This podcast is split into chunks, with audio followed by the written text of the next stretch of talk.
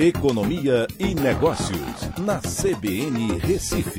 Oferecimento Cicred Recife e Seguros Unimed. Soluções em seguros e previdência complementar. Olá, amigos, tudo bem? No podcast de hoje eu vou falar sobre a alta do Ibovespa em 2022, que já passa dos 7,69% até a última sexta-feira e que apenas 10 empresas foram responsáveis por 94,4% da sua alta até o momento. Os investidores internacionais têm entrado fortemente no mercado brasileiro, mas há explicações para isso. É um movimento concentrado e que pode mudar. Essa entrada de investidores internacionais tem sido direcionada para empresas de valor, já consolidadas, com liquidez alta e exportadoras de matérias-primas ou do setor financeiro diferente das empresas de crescimento de longo prazo, de tecnologia, varejo online e também fintechs. O crescimento de 7,69% do, Ibo, do Ibovespa, como eu disse, foi concentrado em 10 empresas, respondendo por 94,4% da sua alta.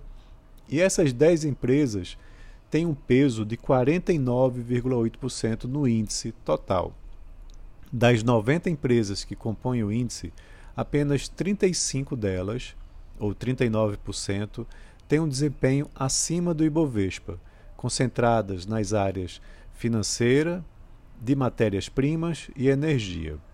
O Ibovespa, por sua vez, está com 30% de desconto da sua média, enquanto a maioria das bolsas internacionais tem um prêmio de 10%. Em termos relativos, o Brasil está barato.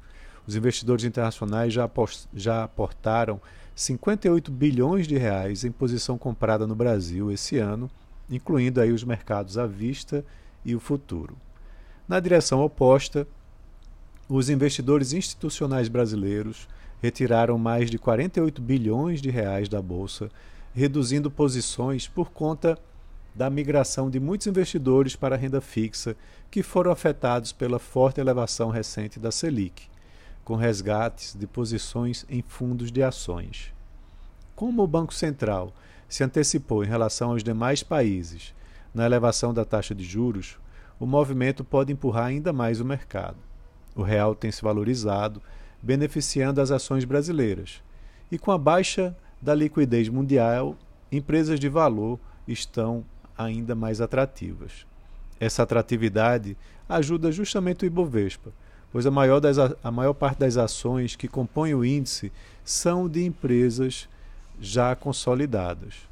Blue chips, né, que são assim chamadas, que não precisam de tempo de investimento para começar a dar retorno. Com juros mais altos, justamente as empresas de crescimento têm mais dificuldade no seu retorno. Então é isso. Um abraço a todos e até a próxima.